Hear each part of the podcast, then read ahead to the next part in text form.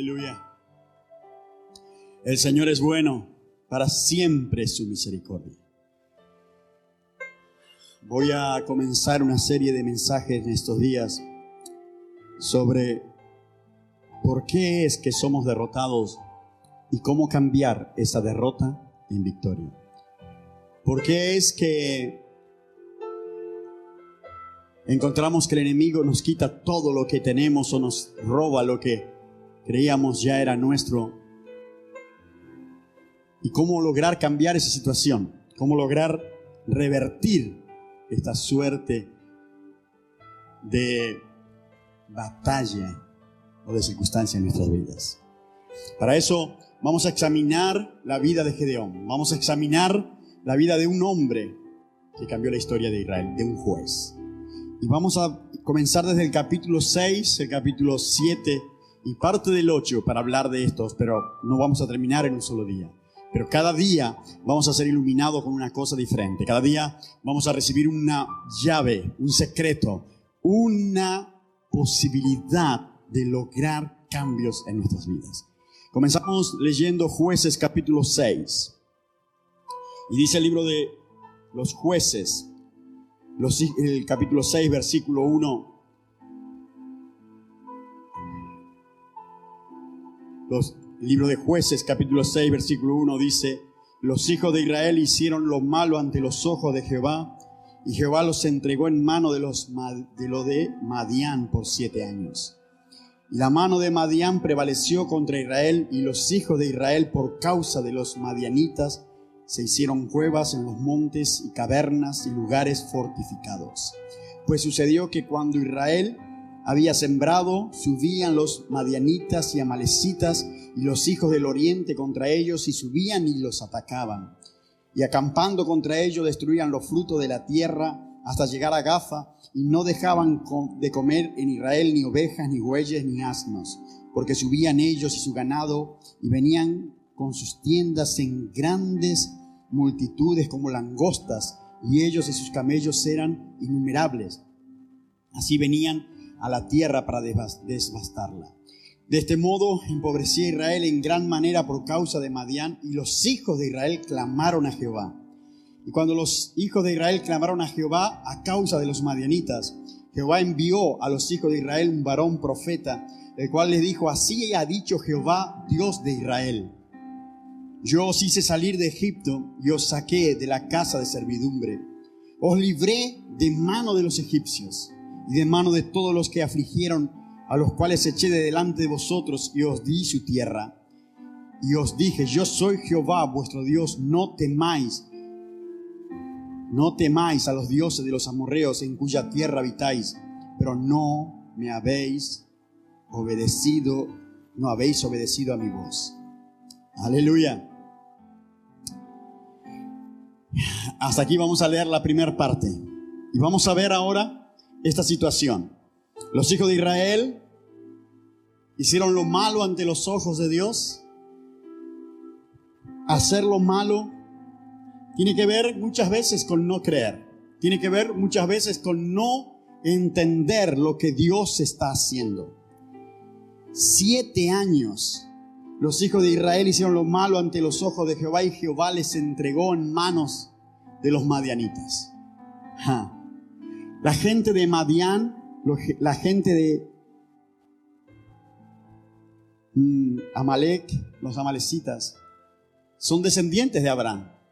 Son descendientes de Abraham con Septura. La mujer, la concubina de Abraham, luego que murió Sara, con la cual tuvo seis hijos estos pueblos son fundados por los hijos de Abraham y atacaban al pueblo del hijo de Abraham, Isaac. Una pelea entre pueblos. Yo aquí quiero poner algo y voy a darte el primer principio para que tengas en cuenta.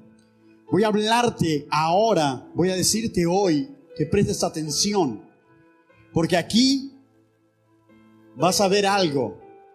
Cuando Abraham ya había recibido las promesas de Dios, ya había tenido el hijo de la promesa, ya había tenido la gracia de Dios sobre su vida, ya era amigo de Dios. Él luego tuvo otra mujer, con la cual tuvo hijos.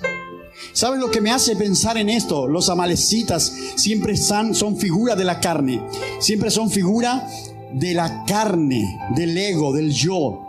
¿Sabes? Cuando nosotros pensamos en Amalek y pensamos en Madián, es justamente los resultados de la religión.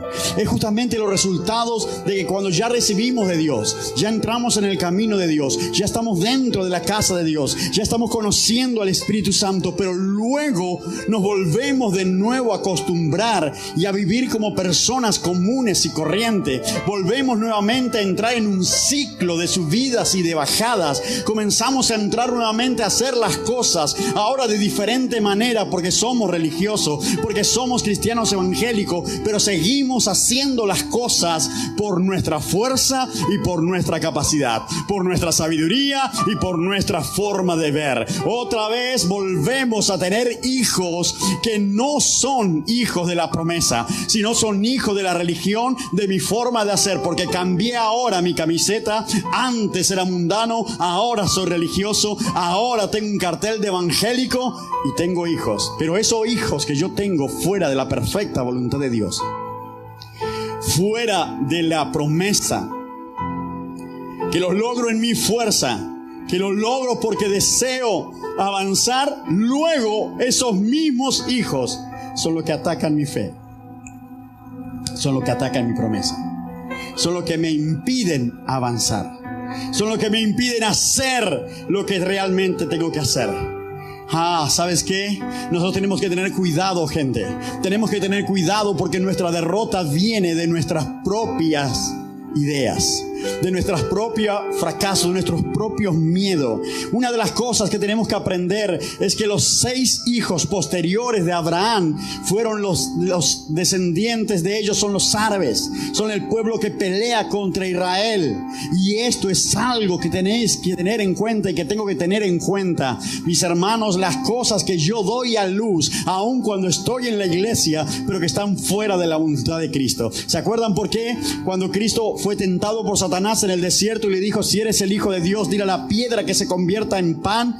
Cristo tenía el poder, sí. Tenía la autoridad, sí. Podía hacer esto, sí. Y no había problema. Eso lo iba a exaltar como un Hijo de Dios, sí pero estaba fuera de la voluntad perfecta de Dios. Cuidado, porque todas las cosas que hacemos fuera de la voluntad perfecta de Dios, luego termina siendo impedimento para nuestro crecimiento y para avanzar en la obra de Cristo. Por eso es que tenemos que mantener nuestra relación con Dios. Por eso es que tenemos que mantener nuestra comunión con Dios, porque hijos de Dios son los que son guiados por el Espíritu Santo de Dios. Hijas de Dios son las que son guiadas por el Espíritu Santo de Dios. No son personas cualquiera, son personas que escuchan la voz de Dios que entienden. Y algo paradójico en esto, entendiendo que estos, estas personas, tanto amalecitas como madianitas, eran de la descendencia de Abraham, una de las cosas que tenemos que entender es que cuando los, el pueblo de Dios no está en plena comunión con el Padre, está errando el propósito de Dios porque pecado, hacer lo malo ante los ojos de Dios es errar el blanco. Errar el blanco es no cumplir con la voluntad que el Señor tiene para tu vida y tiene para mi vida. Errar el blanco significa justamente pecar y pecar tiene que ver con no cumplir la voluntad absoluta, dijo el pastor marciano, de Dios en mi vida. Y cuando yo no cumplo la voluntad absoluta de Dios en mi vida, yo no logro ser feliz. Porque felicidad, mis hermanos, es sinónimo de cumplir la voluntad de Dios. ¿Quieres ser feliz? Cumple la voluntad perfecta de Dios en tu vida. No importa la que sea, no importa si es algo grande o algo pequeño, pero la única forma de que el hombre sea feliz es cumpliendo la voluntad perfecta de Dios. Luego lo demás son todas permisivas. Luego lo demás son todas situaciones que podemos tener hijos, que podemos agregar hijos a nuestra descendencia frutos a nuestra descendencia, pero que al final nos van a perjudicar porque van a atacar la promesa, atacar las cosas, tanto el primer hijo de Abraham Ismael, como los seis restantes, atacaban al pueblo de la promesa. Esto es, las cosas que concebimos en nuestra propia voluntad, las cosas que actuamos en nuestra propia voluntad, aún siendo cristiano, pastor, aún siendo cristiano, aún estando en la iglesia, sí, hago cosas que no consulto a Dios, hago cosas que no he orado, hago cosas que no pregunté al Espíritu Santo, me envuelvo en cosas que ni siquiera he pasado tiempo para oír lo que el Señor tenía que decirme. Y luego viene el en la angustia, la desesperación, el esconderme, porque no sé qué está pasando conmigo, porque no sé por qué las cosas salen tan mal, porque no sé por qué las cosas están torcidas, porque me esfuerzo tanto y no cosecho nada, porque siembro, siembro, siembro, y cada vez que parece que va a salir todo bien, que va a salir la cosecha, que voy a comenzar a prosperar, que voy a comenzar a ser feliz, parece que viene Satanás y sale, saca todo lo que he tenido, me roba todo, vienen los de Madián y le quitan todo. ¿Y sabes qué? Israel sembraba, Israel trabajaba para los de Madián, para los amalecitas, trabajaban para la carne, se esforzaban y resulta que cuando estaban a punto de cosechar, todo se caía. Eso me hace pensar en algunos. Eso me hace recordar muchas veces también en mi propia vida, hasta darme cuenta dónde estaba la ventaja de Satanás. Los hijos de Madián atacaban justo cuando estaba a punto de cosecharse. Cuando estaba preparado, ellos invadían como langosta. Tú sabes que cuando viene la langosta, cuando viene una plaga de langosta, no queda nada. Toda la cosecha es arruinada. ¿Por qué? Porque así viene Venían contra Israel. Venían contra Israel. 135 mil hombres, soldados en contra de Israel. ¿Sabe lo que significa eso? Eran como langosta, llenaban la tierra donde estaban ellos y le quitaban todo. Y los hijos de Dios, cuando erran el blanco, cuando están cometiendo pecado, cuando no estoy hablando de pecado como adulterio o fornicación, estoy hablando de cosas que tienen que ver con hacer la voluntad perfecta de Dios en tu vida. Esto ni siquiera voy a hablar de adulterio, de fornicación, de borrachera, todas estas cosas. No voy a hablar de esto. Estoy hablando de cumplir el propósito que Dios tiene para ti y para mí.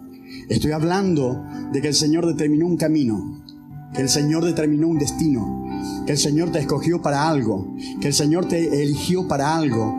Cuando tú no haces, cuando yo no hago la voluntad de Dios, vivo escondido en cueva como Israel. Vivo metido dentro de la cueva. Perdón, en depresión, en angustia, en desesperación, en, en soledad. No sé dónde ir, no sé lo que pasa, no me entiendo, no entiendo a mi hermano, no entiendo a mi hermana, me peleo con uno, me peleo con otro, hablo mal de uno, hablo mal del otro, es por culpa tuya, culpa al esposo, culpa a la esposa, a los hijos, al pastor, a los diáconos, a todo lo que me rodea, el gobierno, la crisis, el, el coronavirus, todo sale mal y vives metido en una cueva. Vives metido dentro de una situación que no entiendes. Vives metido dentro de una situación que no puedes entender. Me esfuerzo. Ah, siembro mucho, pero cosecho poco. Recibo el salario y parece que tengo agujero en los bolsillos porque lo meto por un lado y así se va. Y siempre mi situación es la misma. No, no encuentro la salida, no encuentro la llave, no encuentro el principio para salir. Algo estás errando el blanco. Tienes que esconderte en cueva. Vives temeroso, vives con miedo, vives desesperado, vives angustiado, vives sin esperanza, vives sin objetivo, vives en alegría, vives diciendo voy a la iglesia, estoy contento el domingo, wow, gloria a Dios. Pero para el martes ya estoy destruido, pastor para el martes ya no puedo más. Ya necesito de nuevo refrescarme porque no sé qué hacer. El problema es que está cerrando el blanco porque la iglesia de Jesucristo se reúne para adorar y glorificar el nombre. Dios es la expresión de un pueblo en fiesta. Los cultos es la expresión de un pueblo en fiesta que vivió yo en las victorias en la semana, que vivió el confrontamiento, que también sufrió derrota, pero que entiende que todas las cosas le ayudan para bien. Y entonces el domingo es la expresión de ese pueblo en fiesta que confía y adora a Dios y se manifiesta. No es para recibir a Dios. El domingo es la expresión de un pueblo que le adora, que en la semana vive en comunión, que en la semana ve el milagro, que en la semana está en comunión hablando, oyendo la voz de Dios, predicando a Jesucristo, hablando de Jesucristo, orando por los enfermos, orando por los necesitados, compartiendo el pan con los hambrientos. Y cuando haces esto, la gloria de Dios se manifiesta porque es parte del plan específico de Dios para tu vida, para mi vida. Y entonces no tenemos que escondernos en cueva. Dice la Biblia en el versículo 2 de la palabra de Dios, en el libro de jueces capítulo 6. Pues sucedía que cuando Israel, la mano de Madián prevalecía contra el rey y los hijos de Israel por causa de los madianitas, se hicieron cuevas en los montes, cavernas y lugares fortificados. Hmm. Diría el pastor Marciano, no se enojen conmigo. Pero los lugares fortificados, ¿sabes cuáles son? ¿Sabes cuál es una cueva buena? Las cultos. La iglesia. Porque tú no tienes victoria por ti mismo. Pero en los cultos te sientes protegidos. Y vienes y te escondes en la iglesia. Y no estamos diciendo que está mal que vengas al culto. Tienes que venir, pero a dar fiesta a Dios. A no esconderte porque eres derrotado por el enemigo. Porque eres afligido por el enemigo. Entonces, tenemos que aprender que nosotros no tenemos que escondernos del enemigo. El enemigo tiene que esconderse de ti.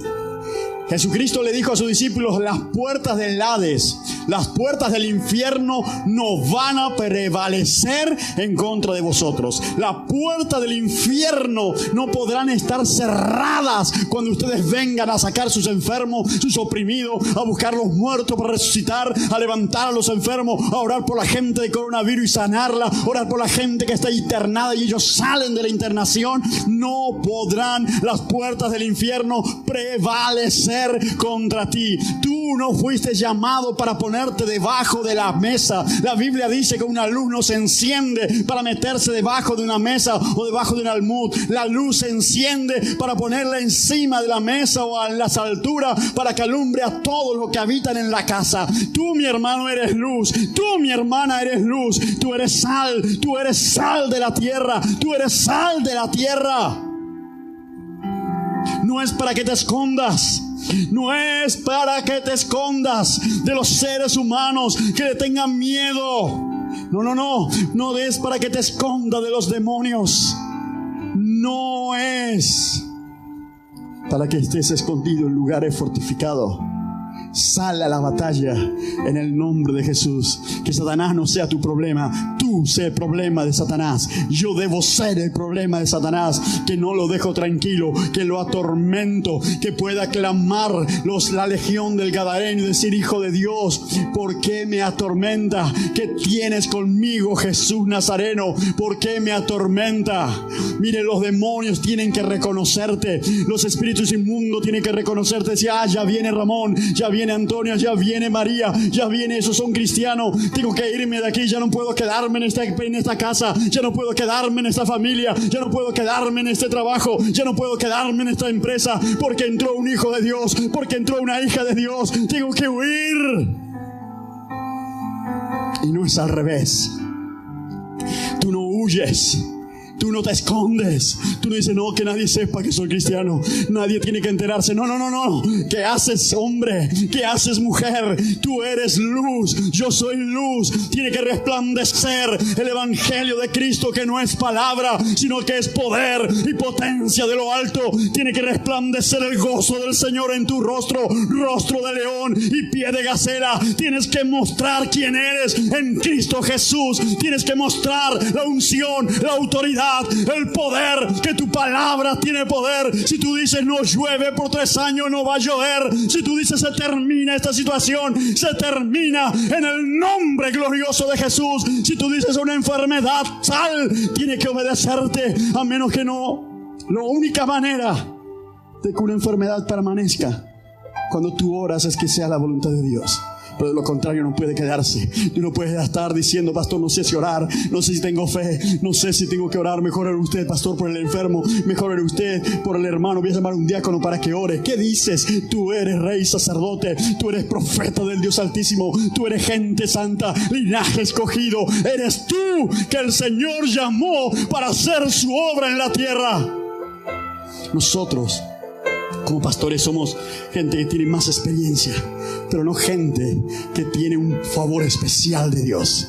Porque Dios nos dio a todos por igual, solo que unos granjean más que otros, unos ponen en práctica, hacen que el talento produzca y otros no, pero no tienes diferencia. No es yo soy más pequeño, yo no puedo, tú puedes en el nombre de Jesús. Cuando tú te posicionas, cuando entiendes el propósito, cuando no estás pecando, no estás cerrando el blanco entonces no hay por qué esconderte. No hay por qué tener miedo. ¿Por qué esconderte en cuevas fortificadas? No, no, mejor yo me escondo detrás del pastor. Mejor yo no hago nada por si el diablo quiere atacarme. Mejor yo no oro, yo no reprendo. Mm, aquí no pasa, pero en Argentina había hermanos que cuando ah, se manifestaba un endemoniado, todos salían corriendo por la ventana, salían disparados, no sé por qué, pero no querían ni siquiera orar cerca del endemoniado. Aquí no sucede porque me van, es una iglesia poderosa. ¿Lo escuché? Aleluya. Me van es una iglesia de cristianos maduros que no temen a Satanás, que no tiemblan ante una circunstancia negativa que no se desesperan cuando no ven las cosas, que no se desesperan cuando ven millones de enemigos o miles de enemigos. Uh, prepárate porque vivirás tiempos gloriosos si te ubicas, si te pones en tu identidad, si te pones la ropa adecuada, si entras en el propósito. Prepárate porque verás maravillas impresionantes en el nombre de Jesús. Tengo que correr un poco más. Ah, porque sucedía que cuando Israel les había sembrado, subían los madianitas y los amalecitas y los hijos del oriente contra ellos, subían y los atacaban. Oh, ataques satánicos, ataque de los demonios, ataque de los hombres, ataque de la suegra, ataque de todo el mundo. No entiendo lo que pasa, pastor. Todo sale mal. Voy a cocinar, explota la, olla de presión. Voy a poner, voy a encender la luz, se rompe la, la lámpara, el foco. Voy a hacer algo. Alguien me contesta mal, no me saluda, todo me sale mal. Voy a decirte que hay una obra del enemigo, hay una obra de Satanás atacándote. Hay una obra del diablo que tienes que pararte y hacerlo retroceder. Porque la Biblia dice, resistid firme al diablo y el diablo huirá de vosotros. Él anda como león regiente, rugiente, buscando a quien devorar, al cual resistid firme en la fe. Resistid al diablo y el diablo huirá de vosotros. Cuando tú comiences a ver que se empieza a oscurecer, que comienza un problema aquí, un problema allá, párate en el nombre de Jesús de Nazaret y reprende, declara la palabra échalo fuera en el nombre de Jesús, porque el diablo no tiene arte ni parte en tu vida. Y te dará valor el estar cumpliendo el propósito de Dios. O te dará miedo si tú estás cerrando el blanco. Ah, Señor Jesús. Cuando sembraban, todo se iba. Tenía planes y se fue. Iba pensaba hacer esto y no se pudo. Este año iba a ser el mejor año, parece que no va a ser. ¿Quién te dijo? Ay, varón, mujer de Dios. El Espíritu de Dios está sobre ti. La presencia de Dios te está mostrando un camino. Te está mostrando una senda para que puedas caminar. Te está mostrando un lugar donde tú puedas estar. Ah, no escondido, sino atacando. Tú no retrocedes, tú no eres tales. Oh, que no agradan a mi alma, tú no retrocedes. Tú no retrocedes, yo no retrocedo. En el día malo tal vez no pueda avanzar. En el día malo a lo mejor me cuesta adelantar un paso, pero voy a estar firme en lo que gané. O me voy a poner en mi, mi, campo de lentejas, de legumbre, en mi campo de alberja. Voy a ponerme en mi campo ahí, aunque es un campo pequeño lo que logré hasta ahora, pero no voy a retroceder. No voy a volver para atrás. Hasta aquí llegué y voy a esperar que acampe la tormenta porque mi Dios tiene poder. Cuando el Señor estaba con sus discípulos, subió a la barca y se fue a dormir. Y en medio del mar comenzó la tormenta y los discípulos se desesperaban y le dijeron, Señor, no tienes cuidado de nosotros que perecemos. El Señor se levantó y dijo, ¿qué pasa? Tranquilos. Y ordenó al mar que se aquiete.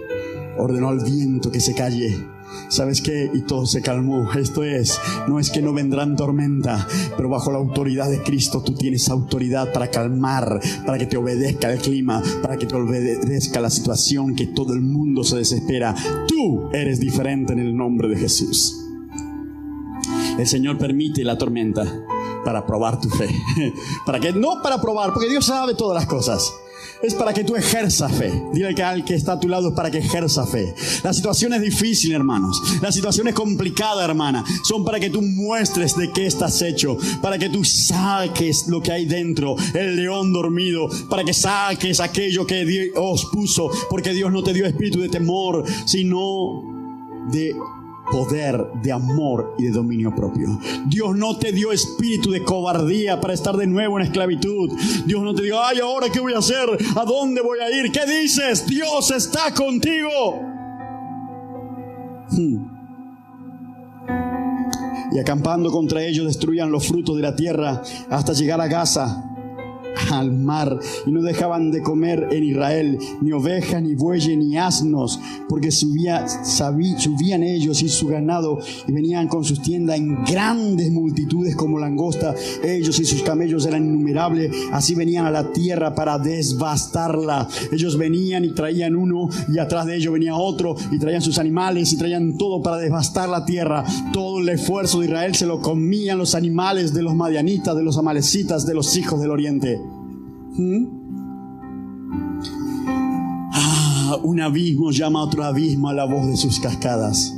Pastor, tenía un problema, ahora tengo otro, mañana tengo otro, pasado tengo otro y uno más grande que el otro y no sé, no sé lo que está pasando. Deberías analizarte. A lo mejor estás cerrando el blanco, a lo mejor no estás haciendo la voluntad perfecta de Dios, a lo mejor estás viviendo teniendo hijo con setura, a lo mejor estás teniendo hijos que no deberías tener en ese tiempo, que deberías confiar en el hijo de la promesa, porque no es para que te multipliques en tu fuerza, es para que te multipliques por el poder y la gloria de Adonai. Es para que avances bajo el concepto divino de lo que el Señor te ha dado, no bajo nuestros conceptos humanos, no bajo nuestra sabiduría humana, no bajo nuestra terquedad humana, sino bajo la soberanía absoluta de tu Señor y mi Señor, aquel que le entregaste tu vida, aquel que un día dijes, eres mi Señor. Esto es, someto mi voluntad, someto mis planes, someto todo lo que soy, lo que tengo para rendirme a ti. Esto es, deberías consultar a Dios decir, Señor,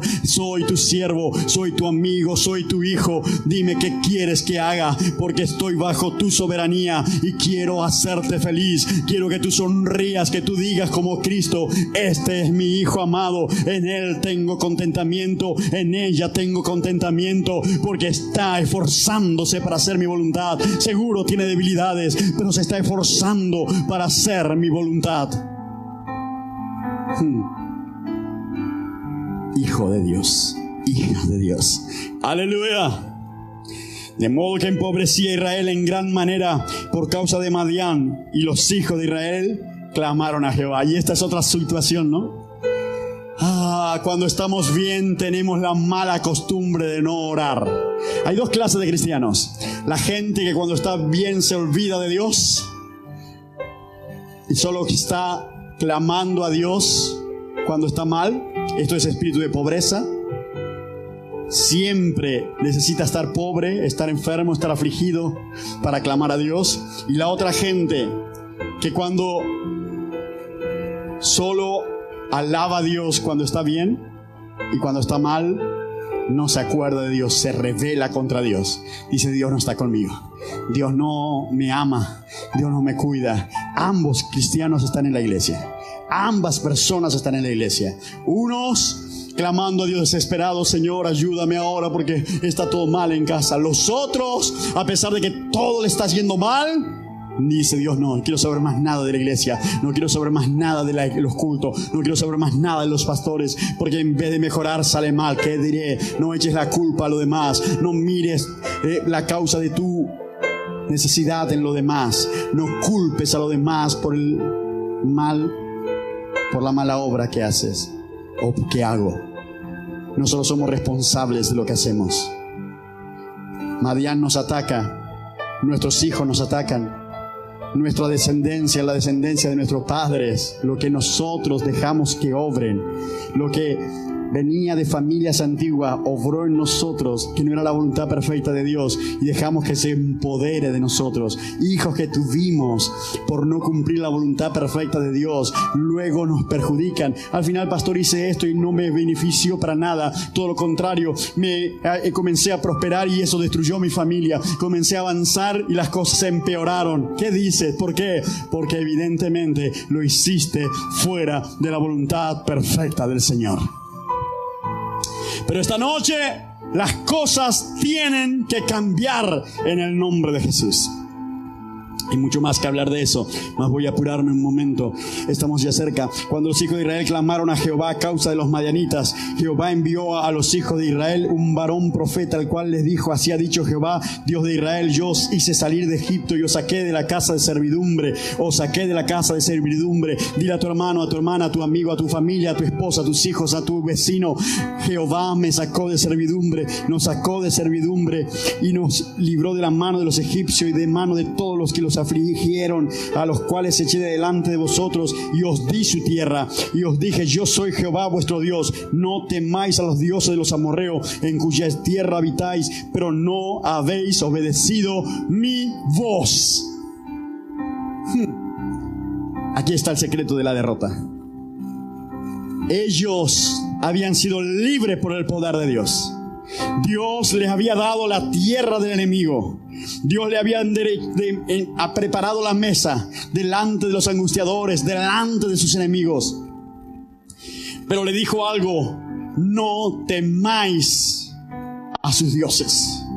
No tengáis miedo a la circunstancia. No tengáis miedo a las enfermedades. No tengáis miedo a los virus. No tengáis miedo a las tormentas. No tengáis miedo cuando hablan mal de ti. No tengáis miedo cuando hay una crisis mundial. No tengáis miedo cuando hay una pandemia mundial. No tengáis miedo cuando escuches guerras y rumores de guerra. No se turbe vuestro corazón ni tengáis miedo, porque esos son los dioses de este mundo mas tu Dios tiene todo poder. Mi Dios tiene todo poder y nosotros no pertenecemos a los dioses de este mundo. Tú eres un hijo, una hija de Adonai, un hijo, una hija de Dios y sabes que Él te ama que Él es tu Padre y que cuidará de ti. La única condición de que Israel debería mantenerse fuerte era no temiendo, porque el miedo paraliza.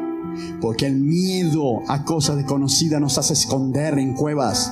Porque el miedo a lo desconocido me paraliza. No voy a comenzar, no voy a hacer esto, no sea que salga mal, no voy a mm, servir a Dios. A veces los demonios me atacan. Increíble. Hay mucha gente en la iglesia diciendo mejor no oro porque si oro Satanás viene. Si busco a Dios Satanás viene. Tiene más miedo al diablo que a Dios. Tiene más miedo a la circunstancia que el honor o la adoración a Dios. Dios es más grande que cualquier problema, pero el problema del ser humano es que mira la circunstancia con los ojos físicos, mira lo que ve, mira lo que siente, percibe lo que siente y actúa almáticamente en vez de actuar por fe en la palabra de Dios, en los dichos de Jehová, porque el que cree en el Señor, aunque esté muerto, vivirá, pero tiene que mantenerse firme en la palabra, declarando la palabra, afirmando su corazón en los dichos de Adonai y el Señor le dará la victoria. Pero no se trata de tener miedo. El temor te hace esconder. El temor te perjudica, varón, mujer. El temor, el escuchar las voces, la fe inversa. El pastor hablaba ayer, la fe inversa, el oír cosas, produce fe. Todo oír produce fe. La fe inversa o la fe hmm, positiva. Yo llamo fe inversa aquellas cosas que tú escuchas el rumor, la crisis viene y tú dices, sí, ay, ahora se va a estar mal. Creíste por lo que vendrá. Job dijo, lo que temía, eso me vino. Si tú declaras una palabra en tu contra, la Biblia dice en Job 30 que tú despiertas al leviatán. Esto es que tú le das autoridad a Satanás sobre tu vida. Cuando tú dices, no, son muchos, esto está complicado, esto va a empezar a empeorar, esto no va a salir bien esto va cada día peor, mejor me voy porque va a complicarse la cosa. Dicho y hecho, prepárate porque has llamado el mal sobre tu vida, has llamado a Satanás sobre tu vida, le has dicho al diablo, puedes actuar en mi contra, puedes venir, le estás quitando la autoridad a Dios diciendo al Señor, yo no creo en tu protección, yo no creo en tu cuidado, yo no creo en que tú puedas ayudarme, tú no crees, yo no creo que puedas prosperarme, yo creo que soy uno más de este mundo. Y tú y yo no somos uno más. Nosotros vamos a vivir a aquellos hijos e hijas de Dios que le crean, viendo cosas sobrenaturales. Vivimos en día de milagros como nunca antes en la tierra. Vivimos tiempo que el cielo se ha acercado. Vivimos tiempo que los cielos se están abriendo, que el mundo espiritual se está abriendo, que las manifestaciones tanto de un lado como del otro serán tremendamente grandes. Que no se sorprenda de que gente haga descender fuego del cielo. Que no se sorprenda que gente sane enfermo por cantidad cristianos y no cristianos. ¿Mm? Pero tú tienes que elegir qué vas a hacer. ¿Vas a tener miedo a los dioses de los amorreos? ¿Vas a tener miedo a las circunstancias del mundo? ¿Vas a tener miedo a lo que Satanás dice? ¿Vas a tener miedo a las mujeres de este mundo que te dicen voy a mandarte a matar? No te mandan a matar, te mandan primero a decir para que tú tengas miedo como Elías. Si mañana todavía tu cabeza está sobre sus hombros, Jehová me haga o me, aún me añada, esto es, yo no cumplo mañana mi promesa. ¿Por qué no lo mató? Porque necesitaba primero que Elías crea que ella tenía poder. Necesitaba que le dé el poder. ¿Por qué Goliat le dijo a David que soy yo perro? No había nada mejor que manden a este muchacho con piedras, con palo contra mí. En otras palabras, quería quitar la fe de David. Quería que baje su defensa, que no esté confiado en Jehová, porque el diablo sabe que en el momento en que tú pierdas tu confianza, en el momento que comience a entrar el temor por lo que estás viendo, por lo que estás oyendo, por lo que estás sintiendo, Él tiene el poder, le has dado la fe, te conviertes en polvo, te conviertes en alimento de la serpiente. Por eso es que tienes que mantenerte firme. Y es verdad que hay momentos que te sientes débil, y es verdad que hay momentos que tienes ganas de dejar todo, pero ahí es cuando tienes que correr a tu hermano, decir hermano, ora por mí, lava mis pies es porque se me está pegando polvo del camino. Mira, me siento con, sin fuerza, me siento desanimado, siento que mis pies están sucios por el camino, por el polvo del camino. Por favor, puedes lavarme los pies y el hermano va a darte un testimonio. El hermano va a imponer sus manos sobre ti. El hermano va a orar, el hermano, la hermana va a orar y el Señor va a renovar tu espíritu para que te levantes. Porque es verdad que vienen días donde nuestra fuerza parece irse, pero para eso somos un pueblo, para orar los uno por los otros, para estar en comunión. Cuando me siento débil, tú me levantarás. Si los enemigos pueden más que tú, yo te ayudaré. Si los enemigos pueden más que yo, tú me ayudarás en el nombre de Jesús, porque el Señor nos llamó a ser vencedores, a levantarnos con poder y no tener miedo a las circunstancias que nos rodean. Decide. ¿Quieres esconderte? ¿Quiere meterte en cuevas? Decide. ¿O quieres que Satanás te tenga miedo y retroceda cuando tú llegues? Cuando Pablo llegó a Efesos, la divina dijo, Él es, he aquí un siervo de Dios Altísimo. He aquí Satanás te reconoce Satanás te reconoce y hay un cartel que dice recompensa a tantos, menos castigo por aquel que haga caer o que castigo que llegue a tocarle. No importa que el infierno esté contra tuya, el infierno solo se está defendiendo, pero no podrá, no prevalece, porque el Señor ya venció al mundo. El Dios poderoso venció a Satanás, le quitó la llave de la vida y de la muerte. Satanás no tiene poder, Satanás no tiene autoridad a menos que tú se la des, que yo se la dé por mi creencia. Ah, pastor, yo no creo en Dios. Yo no creo, perdón, yo no creo en Satanás. Yo pregunto muchas veces cuántos adoradores de Satanás hay en la congregación. Y nadie levanta la mano normalmente, ¿no? Pero ¿sabes cuál es la mejor alabanza Satanás? Pregunta a alguien, ¿sabes cuál es la alabanza Satanás? ¿Cuál es la primera alabanza? Diga conmigo, la queja. La queja es la primer alabanza a Satanás. Es darle gloria a Satanás. Por cualquier cosa, pastor, por cualquier cosa. Si te quejas, le estás alabando a Satanás. Porque la Biblia dice, dad gracia en todo porque esta es la voluntad de Dios en Cristo Jesús, Señor nuestro. Dad gracia en todo, gracias, gracias, no importa. Ah, pero si hace mal, tengo que dar gracias. Sí, tienes que dar gracias. Ah, pastor, no importa, no importa el otro, importas tú, hacer las cosas bien. Ya Dios se encargará, Dios es justo, Dios paga a cada uno según sus obras, Dios se encarga de cada uno. Tu trabajo es hacer bien con gratitud. La segunda alabanza a Satanás es la ingratitud, no ser agradecido.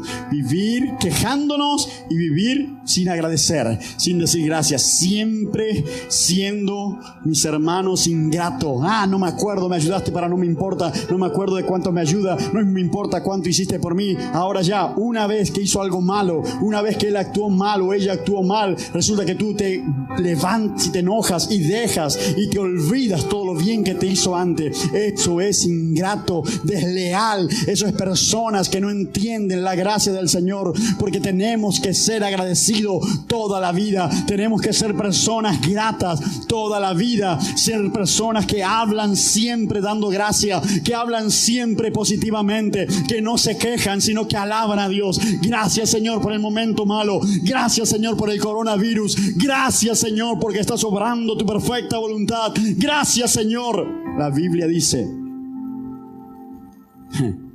que aún la enfermedad no puede con un corazón alegre. La enfermedad es vencida por el gozo del Señor en los corazones. ¿Sabes cómo cambiar tu derrota en victoria? Tienes varios principios hoy. Te he dado principios. Te he dado principios. Esta es la primera parte. Tenemos muchas cosas en esos tres capítulos. Pero hoy hasta aquí llegaré. Ponte de pie en tu casa, cierra tus ojos. Yo quiero cambiar la alabanza y yo quiero que oremos, por favor, con sinceridad, antes de tomar la Santa Cena. Si hasta ahora te has estado escondiendo, si hasta ahora te has estado con temor, con temblor delante de Satanás, delante de la circunstancia, si ahora has tenido más miedo al mundo que a Dios, ese es el momento de cambiar esto. Ese es el momento de decir, Señor, ya basta. Ya basta, ya basta, ya basta, ya basta, ya basta, ya basta, ya basta. Ya basta, ya basta. Levántate en fe. Ponte en pie para levantar tus manos y Señor, socórreme porque perezco. Señor, hay temor en mi corazón, más en el nombre de Jesús lo reprendo. Señor, hay dudas en mí, más en el nombre de Jesús lo reprendo.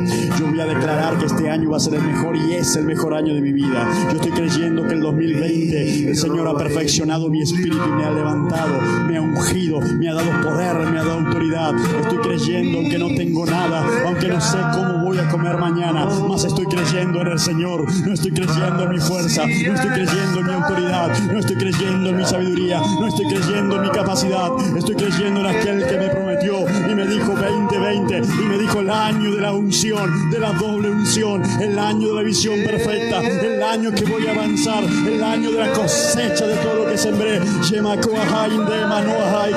Escúchame en el nombre de Jesús de Nazaret, ponte sobre tus pies, levanta tus manos, sacúdete del polvo del mundo, sacude la idea de Satanás, sacúdete de los vampiros, de, que roban tu que roban las ideas malas, deja de oír a las personas que te contaminan y levántate en fe, levántate en fe en el nombre de Jesús. Ponte ahora sobre tus pies en acto profético, levántate, es un acto profético, levántate ahora, levántate y estoy en pie, estoy en pie, soy soldado, soy soldado de Jesucristo, soy valiente en Cristo, no es mi fuerza, no es mi capacidad, no son mis recursos, no son los recursos del FMI, no son los recursos del país, son los recursos de mi Padre, de mi Dios, y Él está conmigo. Aleluya, deja que el Espíritu de Dios esté obrando. Ahí está el Señor. Ah, el Señor te está revelando ahora. Deja de esconderte en cueva. Deja de ocultarte. Deja de esconderte en la intimidad, tibieza. Deja de esconderte en la religiosidad. Deja de esconderte en el evangélico. Deja de esconderte en la camiseta de piedad. Comienza a funcionar como una hija poderosa, como un hijo poderoso que no tiene de qué temer, que traza bien la palabra, que traza el evangelio de la verdad de Cristo. Levántate porque eres luz del mundo. Levántate porque eres sal de la tierra. Levántate porque eres un agradecido, una agradecida. Eres un hijo grato a Dios. Levántate y alábale. Glorifica su nombre.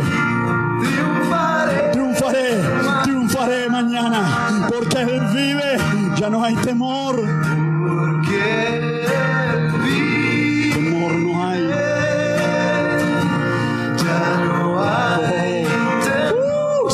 se va ahora, el temor, se va ahora el temor, se va ahora el temor. En el nombre de Jesucristo de Nazaret, se va ahora el temor. Escucha, iglesia de Jesucristo, ponte en pie en el nombre de Jesucristo, en el nombre de Adonai, porque Él te escogió de lo más pequeño. A ti te escogió. Levántate, deja que el miedo se vaya, deja que la cobardía se vaya huyendo, salga por la ventana ahora, temor se vaya. Dile, Satanás, me engañaste, pero hasta aquí se terminó. No voy a tener miedo, no voy a ser vacilante, no voy a claudicar en pensamiento, no voy a estar con un pie dentro y con un pie afuera, no voy a estar jugando al evangélico, no voy a estar jugando a la religión, voy a ser porque Él me llamó a ser, sostendré lo que diré, no cambiaré hasta hacerlo, aunque me cueste la vida, sostendré lo que diré, no cambiaré hasta hacerlo, aunque me cueste la vida. Eso tiene que ver con tu declaración, con lo que crees. No importa si salen mal las cosas, no importa si hay tormenta, no importa si todo se complica, no importa si la muerte llegó ya hace cuatro días, si aparentemente todo está destruido.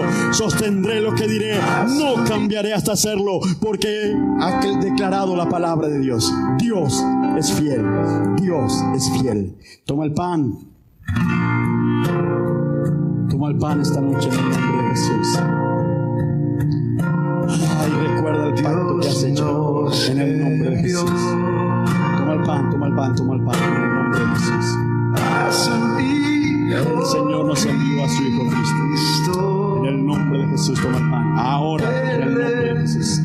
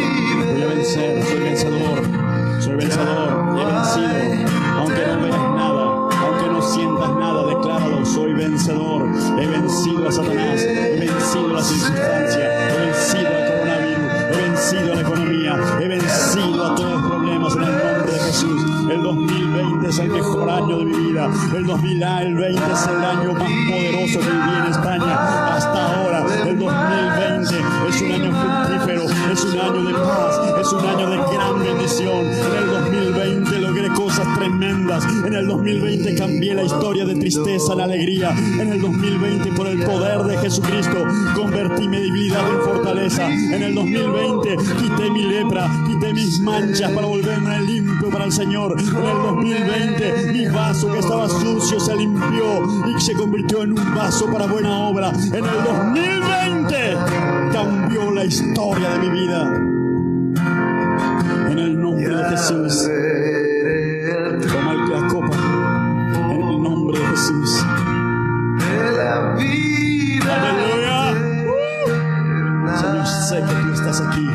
Sé que estás rompiendo cadenas. Sé que estás sanando enfermedades. Oh, sí, Señor, yo estoy viendo. Me llamaba cuadro. Yo sé que tú estás sanando. Tú sé que estás liberando. Sé que hay demonios que están huyendo de los hogares. Sé que tristeza se está yendo ahora en el nombre de Jesús. Sé ahora que hay tristeza se va. Hay un manto de júbilo que está descendiendo ahora. Hay un manto de gozo que está descendiendo ahora. Hay un manto de salud que está viniendo ahora. Hay un manto de fortaleza que está viniendo ahora. El nombre de Jesús de Nazaret. Oh sí, 2020 es un año de bendición. España, tierra bendita, porque es la tierra donde el Señor me levantó, donde el Señor me puso en pie, donde el Señor abrió mi empresa, donde el Señor rompió mis cadenas, donde el Señor me sacó de las cuevas. El 2020 en España, Dios derramó su gracia en abundancia sobre mi vida. Confirma el pacto, brinda, oh, en memoria del Señor. Este es mi año, ese es mi tiempo. Ha llegado el tiempo de la lluvia, ha llegado el tiempo del verano, ha llegado el tiempo de florecer, ha llegado el tiempo, aunque no hay nada en los graneros, aunque no haya vaca en los corrales, con todo el Señor le alabar, porque el Señor puso mis pies como de sierva para subir a las alturas. Este es el momento, esta es la hora.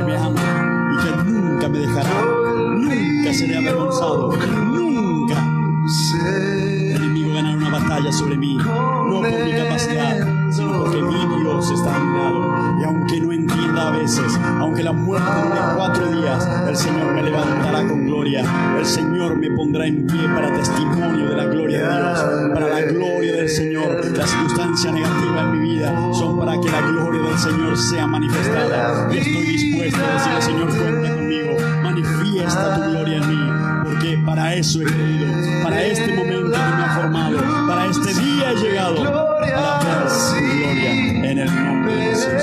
Padre, yo bendigo a tu iglesia y compartido lo que considera la palabra para esta noche. He hablado lo que has puesto en mi corazón. Ahora, Señor, he enviado la palabra. Que esta palabra produzca resultado en aquellos a los cuales fueron enviadas. Señor, que esta palabra corra en las casas, corra en los corazones y comience tu espíritu a obrar en esta noche, en los días consecutivos, en esta tarde, Señor, las cadenas se sientan como se rompen, las cargas se vayan. Señor, es tu palabra, es tu responsabilidad. Yo he declarado tu palabra, yo he hablado lo que tú me has mandado y en el nombre de Jesús